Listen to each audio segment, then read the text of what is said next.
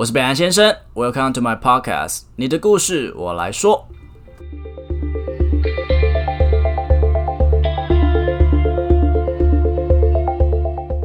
Hello，大家好，我是北兰先生，来到第三周防疫期，那大家有没有好好待在家嘞？我都在家里看 Netflix，没错，我觉得我应该要去买 Netflix 股票，因为我就是非常知道那这个死忠的粉丝。那最近看了几部剧哦，然后又跟最近社会的一些现况比较起来，我觉得好像蛮推荐大家去看的。第一部当然就是我们台湾非常经典的台剧，就是《火神的眼泪》，他在讲消防员的一些日常。那这部片真的是让我非常惊讶，是他们告诉我们，其实消防员的呃工作内容其实不只是在火场之内，他还会经历到非常非常多的大大小小的。呃，医护状况都会跟他们有关系，然后上至政府，然后再是媒体，甚至是人民，都会跟他们有很大的一些冲突啊，或是他们遭遇到的一些困境，薪资东东西都有。那它真的是一部非常推荐的一部台湾的剧啊。那除了谈论人性之外，还有谈论到很多呃整个台湾的一些社会情势。那另外一部片的话，就是韩国的呃，我是遗物整理师。那这部片也非常推荐哦，因为它从呃，其实人对于死亡这件事情，其实一直都是避而不谈的，因为就是儒家思想嘛。那这件事情不谈，不代表它不会发生。那这部片就是让我们很真真实实的去面对到，诶，当一个人死后，其实他会剩下的东西，他想说的话会是什么？这两部剧当然有非常多的人性，然后险恶也有善良的一面，但我看到更多的是关于基层社会的一些真实的状况。最近因为疫情的关系，我刚好住在万华地区，那当然首当其冲嘛，所以这边基本上不太会有什么样的人。那我觉得蛮受影响的，因为我每天之前还没有就是 work from home 的时候，我还是会出门去上班，然后下班回来嘛。其实那样子一般一如往常的那个路径，我在去或回来的时候，我就看到呃所谓的街友，他们就会在那边。那我刚开始第一次看到他们的时候，有一些人是不戴口罩，我也非常生气，我就觉得，老实说，我内心有非常黑暗的想法，就是说，为什么你们已经沦落到这个地步了，还是不配合呢？起初我带着这样的想法在内心的批判他们。那当然，我有曾经伸出过呃，算帮忙吗？就是说，诶，他们没有口罩，我给他们啊。但其实这样的想法在我内心中是很冲突的。毕竟我的 podcast 主导的就是我想要用呃，透过别人的故事跟我自己的故事，让大家更有同理心的去感受这个世界。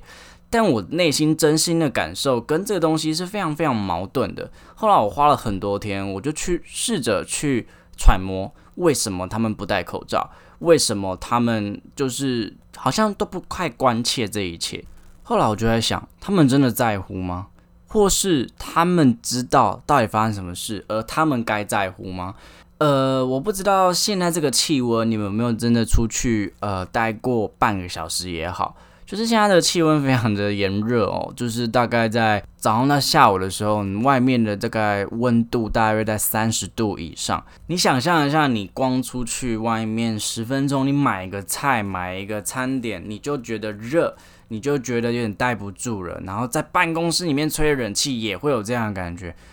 他们在外面，他们是没有资格拿掉的，因为他们就在室外嘛。那说真的。要他们一直带着，我自己就觉得我有点困难。当然啦，面对疫情当道，那为什么不配合一点呢？但对于我来说，如果我现在做的，比如说这样的斥责，然后这样的行为，并没有办法真实的帮助到社会跟这个疫情的状况的话，那我宁可选择不要成为一个混乱的一端，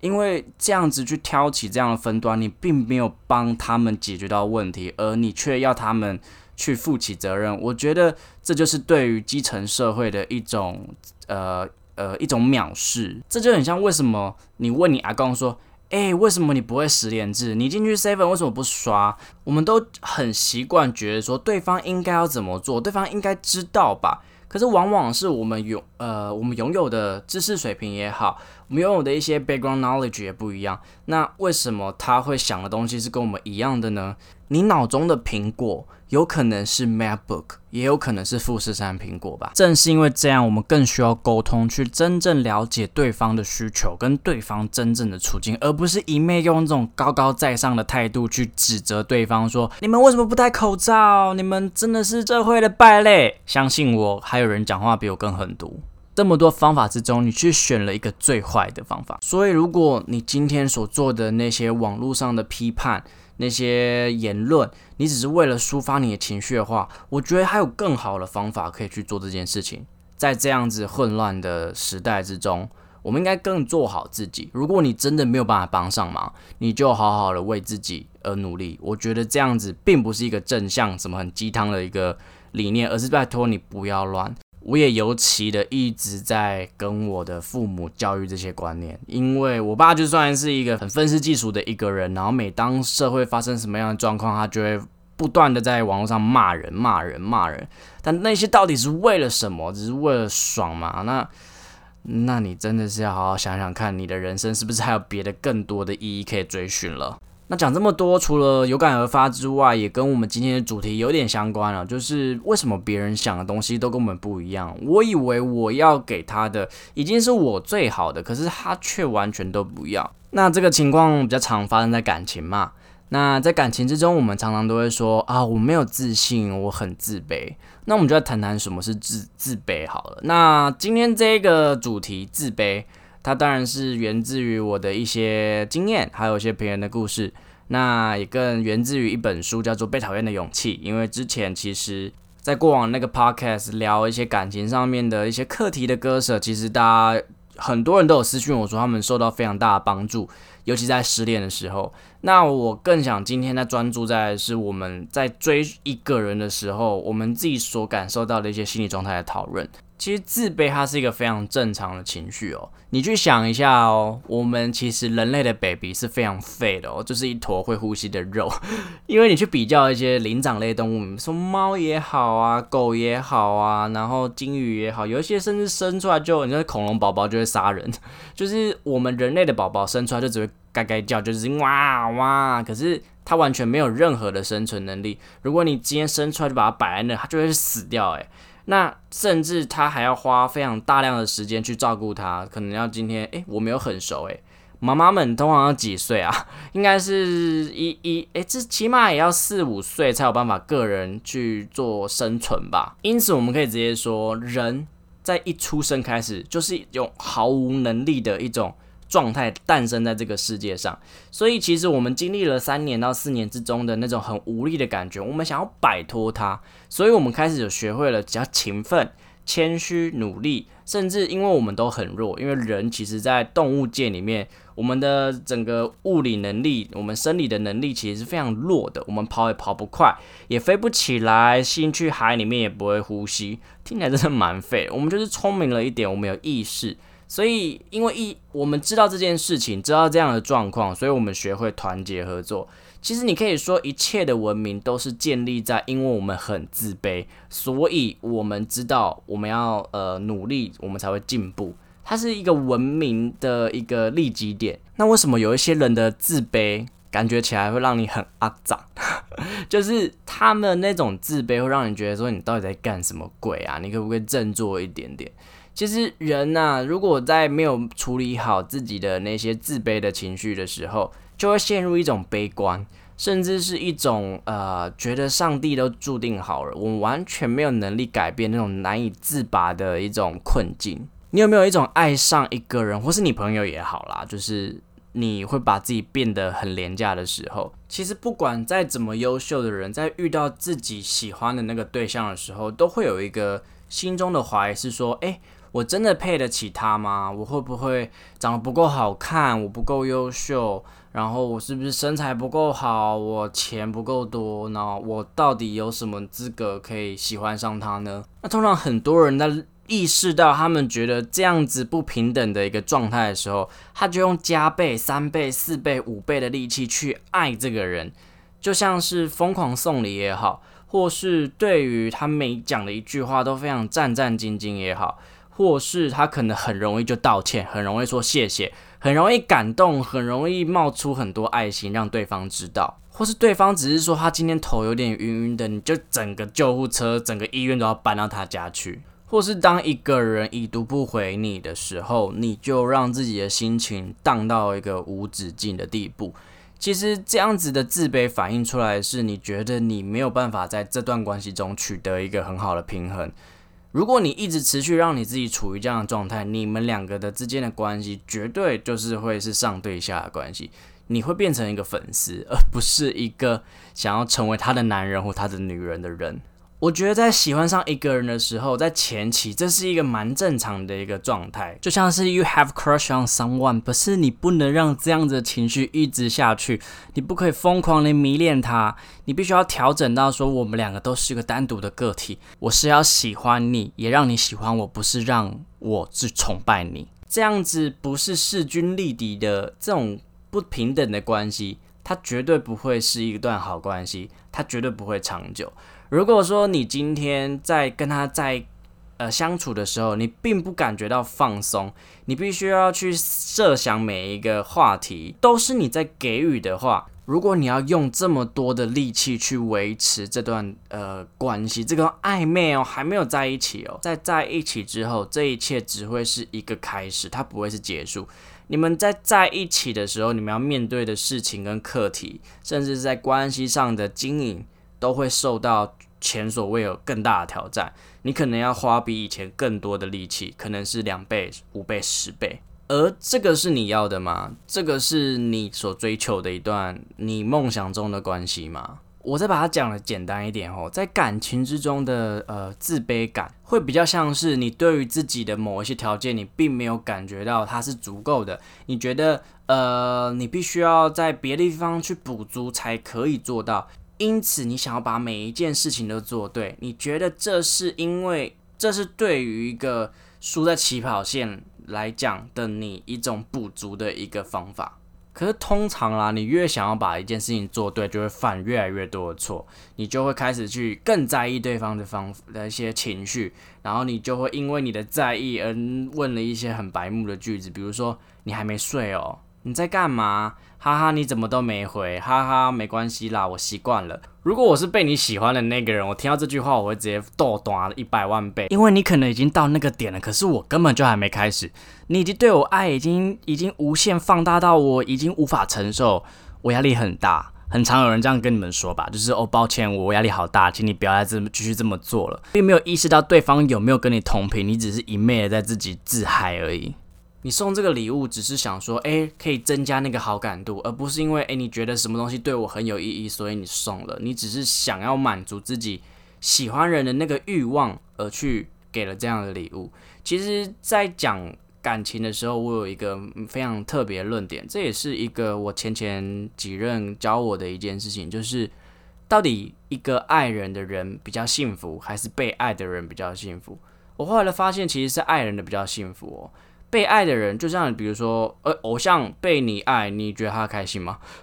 老实说，他可能觉得哎还不错，但是他不至于到你那么开心吧？当你在他面前的时候，他根本不知道你是谁。所以其实是爱人的人，他们用自己的方式在享受，而对方是不是真的喜欢，或是说他是不是真的是适合你的？一个比较典型的例子是，当一个就是你今天被拒绝的时候，就是你所给予的一些付出，然后被对方拒绝的时候。如果他们没有办法把这种自卑的情绪处理得很好的话，他就会把一切怪于一些完全不相干的因素，比如说长相，比如说呃身材，比如说金钱，那种他们已经无法改变的事实，因为他们也没办法改变嘛，所以啊我就是这样嘛，你们这些什么拜金女，你们就只是看帅哥，你们都只喜欢聪明的人，可是他却没有去意识到说，哎，原来是自己喜欢人的方式，并不是这么的。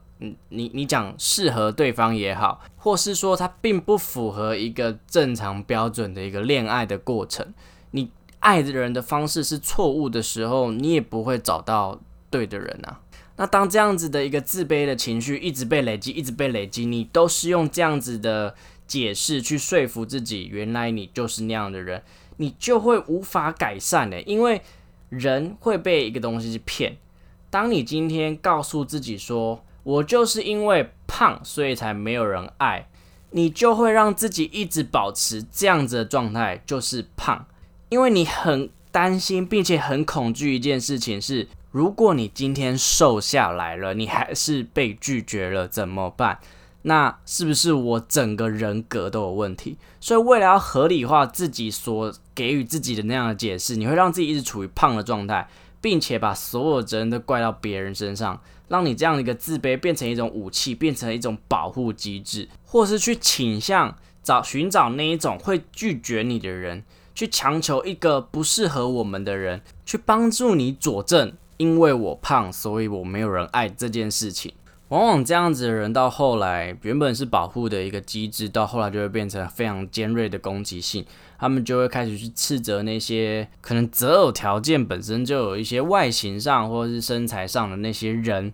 他们会去斥责说啊，你们这些人就是很物质啊什么的。我曾经也把自己变成那样子的人过。呃，跟一个人相处的时候，我以为我自己是不好笑的人，因为跟他相处的时候我很紧张，然后我甚至我无法接他的任何一句话。我觉得他讲的每一个笑话，我也没办法 get 到。可是他就是让我觉得，嗯，可能他外形蛮好的吧。然后我就觉得说，哎，我想跟他试试看。可是其实怎么试也试不了。可是那时候的我并没有意识到说，我们其实是并不适合的。那我最后是用自卑去保护所有，去包装整件事件。我就去。认为认为说哦，原来是因为我不好笑哦，是因为我身材不好哦，是因为我长得不够好看，所以呃，他不喜欢我，可能我不够聪明。当我越是这么想的时候，我就越变成那样子人，我就变得越来越不自在。在他面前的时候，我就越来越没自信。我们之间的那个天平就几乎成了一个直角的状态，我们已经不在同一个世界，我们并没有办法处在一个让我很舒服的一个相处方式。有很多时候，我就觉得我们强求一个不适合我们的人，要让他们成为我们一生的挚爱。可是其实你很清楚，他并不适合你。可是因为你付出的时间很多，你你你用尽了很多的心力，你很不甘心，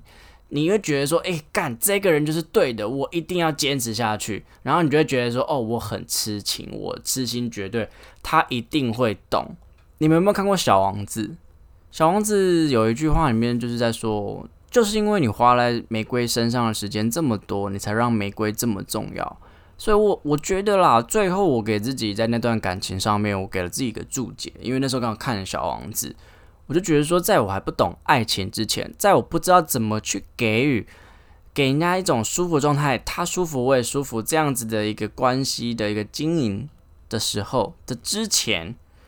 我甚至认为每一朵的玫瑰都带刺，每一只狐狸都有诈。因此，我后来的心态调整比较多的是，在我可能对某一个人好感的时候，我一定会陷入这样子的自卑状态。我会觉得说，哦，我可能哪里条件不够好，不过没关系，我还有我好的地方，我尽可能去展现我优秀的地方，我尽可能在他面前放轻松。如果我出错了，而他那是他的地雷，或是他不喜欢，那我也没有办法，因为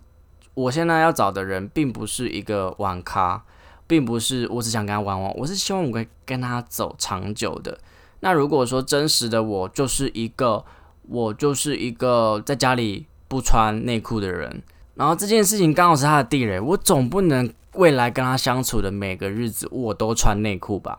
我知道这个例子很烂，但是我更想说的是，一个关系的开始，你不能让自己变得不四不像。你必须要真实的去呈现自己的样貌。当然，我们可以让自己的样貌再多加一点分。我们可以在呃一些感情上的呃战术，我们可以多用一点心。我们可能可以仔细的聆听他喜欢什么，然后在某个节日或是某个很有意义的日子，我们去试出一点好意。我可能这个也是碍于我自己是土象星座的一个关系，所以我其实都是非常稳扎稳打的个性。那当他今天不回你的时候也没关系，你好好做自己。可能是你也可能真的没那么适合吧，他可能意识到你不适合他的部分，但你同时也在帮他评分，你就会知道说哦，当你们今天还在思考事情的时候，他的回应是冷战，那你能接受吗？你同时也是一个评分员，你同时也要为自己的未来跟幸福负责任，你不是一个被挑选的人，你不用因为你自己某些方面的呃能力的不足而感到自卑，而是你应该要感到自信。为什么感到自信？是你还有很多好的地方，而你要找到的是看得到你这些好的地方，并且当他发现你那些比较不擅长的地方的时候。他可以微笑的说：“哈，我发现了，不过没关系。我觉得这个才会是一生的伴侣，这个才会是走了长久的一个关键吧。在面对感情或是生活上，我们的一些自卑感，我会觉得，我们如果可以像 baby 的时候，我们可以不会什么就学什么，我们对于什么东西没有自信，我们就努力。我觉得那样子的心理状态会是比较健康的，因为我们现在太怕失败，我们太怕犯错。”可是错了又怎么样？就再一个嘛，反正台湾人口这么多，就是不管同性恋、异性恋，你什么恋都有啊。就你，你只要好好打理自己，你觉得你哪里不足，你就去进步，你就去进化，你去学，你去模仿。你如果矮，你像我，我真的不高，但是没关系，我有我的强项。我的强项可能是我，我很会才艺啊，我我爱读书啊。我我我我总不用去找一个他就是喜欢一个一百八的，我还勉强自己我让他喜欢上我，不用，真的不用让自己这么委屈，那么穷，就是人生苦短啦，就是谁知道我们还可以活几年？如果没有乌鸦嘴，我只希望你可以好好的享受人生，也不要逃避那些呃自卑感，因为这些东西都是与生俱来的，也是我们。呃，会这么强大的一个很主要的原因，当你今天可以好好的面对这个情绪、这个情感好了，你就会，你它就会变成你非常强大的助力，它会让你变成一个动机的发电厂，它可以带你去完成很多事情。我自己现在喜欢上一个人，我在评估说我跟他可不可以走得长远的时候，我就会去想。我跟他在一块的时候，我是自然的吗？他跟我在一块的时候，他是自然的吗？如果我们都是，我们都相处的非常舒服跟愉快的话，我才会去观察其他我们是不是适合的点。如果说他在我旁边的时候非常的紧张不自在，就算他长得这么好看，可能可以打个炮做个爱，可是 不会是在一起的一个对象啊，就是。哎，没有啦，我是不打炮的，一直在乱讲话。我在讲什么？反正呃，我会觉得说，你应用你用这样子的方式，这是我的方式啦。呃，也可以提供给你们参考，就是至少不会让那个自卑感去左右你的一些，你不会让你做出一些错误的判断。它可以让你很直觉性的去挑选一个，它是真的至少一个可以成为你伴侣的一个先前的提要。那最后也祝有情人终成眷属啦！我知道最近疫情有很多的情侣不能见面，哈哈哈哈哈哈。对于我们这样单身的人，其实蛮有福利的啦。就是看着你们见不了面，我也是很难过吧？应该是啦。那我也希望这疫情赶快结束，可以让你们赶快见面，赶快去爱爱，好不好？我也是，其实我看到很多就是很恩爱情侣的时候，我是非常衷心的祝福他们的哟。好啦，那节目的最后也希望他大家可以更认识自己，呃，然后更认识说，在自卑感这种比较正常的情绪之中，我们是必须学会去跟他们怎么相处的。那最后，我到底最后了几百万次，反正就这样啦啊，来五星啊，然后呢，IG 留言啦，然后希望我们跟来宾的 Podcast 可以赶快恢复。恢复到正常的生活，那也希望前面那段也其实我很想要一直跟大家强调，就是我们应该更有同理心这件事情，更去我们没有办法知道别人在想什么，但是我们可以更有感触的，不要一直在意说我们想给什么。